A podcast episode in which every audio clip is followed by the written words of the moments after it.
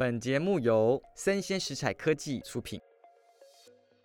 Hello，大家好，欢迎收听昆斯特之坤坤的历史小学堂，我是坤坤。这是一个分享各种历史故事、奇闻异事的频道。今天的小学堂要跟大家分享的是古代的移工文化。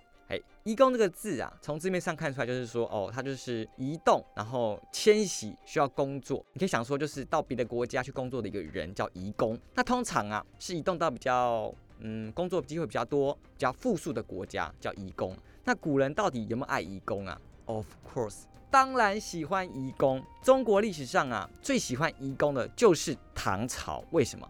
因为唐朝是。据我所知，那时候他是世界上的一个强国，很富庶，很有钱。那国家有钱之外呢，人民当然有钱。你想象一下哦，现在的人家大业大，可能就会请个呃保洁阿姨啊、司机啊、管家，对不对？所以当时是个封建王朝啊，是个封建王朝。那时候家里如果没有百八个奴仆，对不对？合理吗？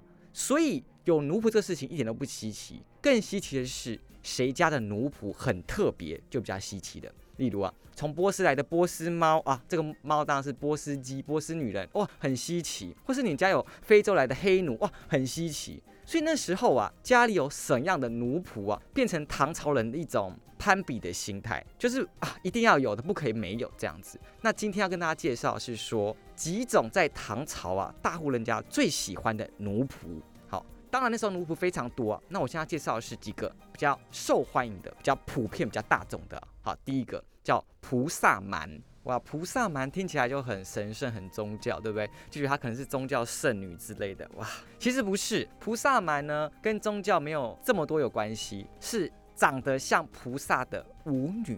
你想说哈，长得像菩萨，该不会是什么天选之人吧？不是，不是，只是说他打扮像菩萨一样。菩萨什么打扮呢？我们可以稍微想象一下。那菩萨蛮呐，他们围着高高的发髻，头发绑得很高，上面披了金丝的冠冕，身上披满了珠宝，在舞蹈的时候呢，就会一闪一闪一闪，所以像菩萨一样，所以叫做菩萨蛮。那这个菩萨蛮来自于哪里？有几个说法。第一个说法是说，它来自于西域的某个小国家。或者是说它是现今的缅甸，更神奇的说法是说它就是《西游记》当中的女儿国，就是比较神秘的国度来的一些宫女这样子。那他们的工作在唐朝大户人家当中的确是跳舞工作，哦，婀娜多姿的舞姿，然后搭配着金银的珠宝，吸引着当时唐朝的大户人家们。第二个要介绍的是昆仑奴，奴隶的奴。那你看字面上就觉得说啊，是不是昆仑山来的奴隶啊？昆仑山其实昆仑这个字啊，在唐朝有昆仑山之外还有别的意思，是指黑色的意思。所以昆仑奴这个词啊，就是黑奴的意思。那想说这个黑奴呢，是是哪里来的？好，第一个黑奴呢，第一种是进贡来的，跟着别的使臣啊进贡进来的。第二种啊，是跟着东南亚使节一起来到唐朝，后来就呃流连于此，就在那边生活了。第三种呢，是人口贩卖。为什么要人口贩卖？好，第一个，我们先讲一下这些黑奴来自于哪里呀？第一种是比较靠近唐朝的东南亚南洋群岛，第二种呢是非洲黑奴。哎，其实我们现在来看就觉得说，他们其实外观不太一样，对吧？肤色的黑的程度呢，其实我们可以其实是有办法辨别的，加上什么头发有没有卷的程度。但是那时候唐朝人是没有在做辨别的，他们就觉得说，哎，只要皮肤是黑的就叫昆仑奴。那这种人多半从事的是劳力工作，所以只要你身强体健呐，然后你刻苦耐劳啊，哎，感觉汗臭就会昆仑奴。那时候在唐朝的人力市场上是非常非常受欢迎的。好，接下来要讲的第三种啊，是叫做新罗婢。新罗是一个地方，婢是婢女的婢啊，很明显是新罗来的婢女嘛，对不对？首先，新罗在哪里呀？唐朝时期，那时候朝鲜半岛上有三个国家分裂，分别是新罗。高句丽跟百济，但是新罗呢，后来跟唐朝啊，就是有合作关系，把那时候的三个其他的王国啊兼并掉之后，等于说新罗呢统治了整个朝鲜半岛。所以新罗婢啊，就泛指说，你只要从朝鲜半岛来的女人，就叫新罗婢。那时候的女人啊，当然了，我们都知道朝鲜半岛的女人可能是呃鼻子比较高挺，皮肤比较白这样子，加上朝鲜半岛一直受到中原文化的影响啊，所以那时候的女人她们的性格就比较温婉顺从。唐朝人呢非常喜欢新罗来的女人，不仅漂亮之外呢，可能很听话，所以他们多半从事的是家务工作。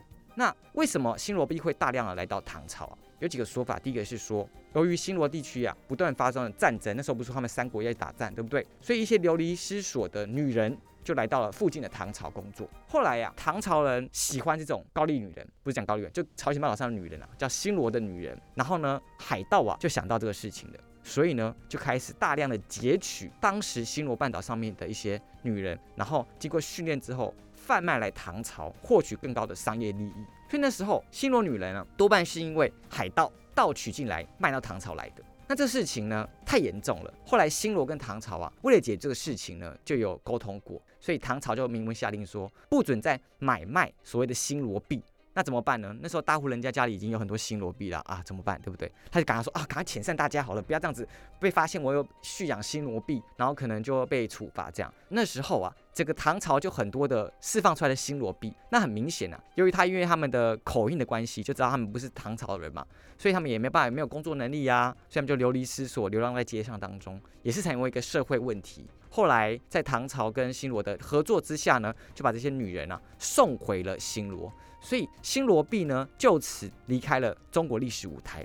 所以呀，昆仑奴、新罗币跟所谓的菩萨蛮，是当时唐朝的炫富三宝。就是你只要家里没有这些东西，代表说，哎，你也不够上流嘛，还好吧，对不对？你一定要有这三个东西，家里有所谓的昆仑奴在帮你做家事，帮你做一些苦力工作。然后呢，啊，你喝酒啊，然后看一下菩萨们跳舞的时候呢，旁边有新罗币在帮你倒酒、斟酒之类，就是一个啊高门大户家里的标配这样子。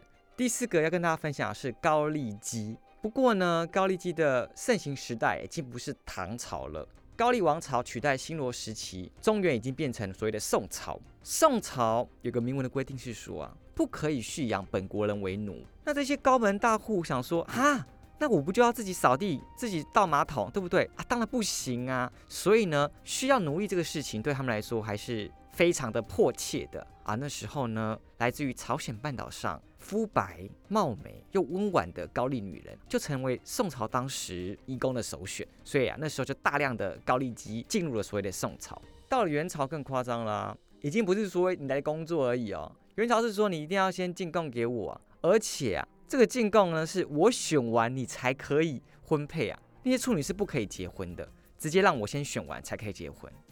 那总结一下，上面四种讲说哇。好，很多感觉感觉很奇花，就觉得说哇，这个四个四个奴婢的选择，让大家那时候都非常的追捧啊，非常需要这种东西啊。但是啊，说白来说，他们还是所谓的奴隶。就是你不可能，就算你再漂亮、再会跳舞，你不可能做到当家女主人的位置。你再怎么讲，你就是一个奴仆、奴隶这样子。那他们也不能说叫移工，因为我们讲像讲移工，就想说你是移动之后、迁徙之后来为了求工作嘛。他们很多都是因为被人口拐卖啊，或者是说呃被。进贡进来的东西根本不是我自主选择，说哎我要在这边工作，对吧？所以他们被受到这种强迫方式进入其他国家工作，社会地位不高。但是啊，在元朝有一个贡女啊，这个奇女子，他却改变了高丽姬的社会地位，甚至夸张到什么程度呢？当时社会地位比较低的汉人呢，都要让自己的女儿假装是高丽姬，就从小就派她去补习班，类似补习班学习高丽的语言、高丽的文化、高丽的舞蹈，假装说哎你就是高丽的贡女。为什么借此拉拔自己的家族地位，然后拿到更多的金钱啊权势？那这个女人是谁呀？我们将在下一篇跟大家细细分享。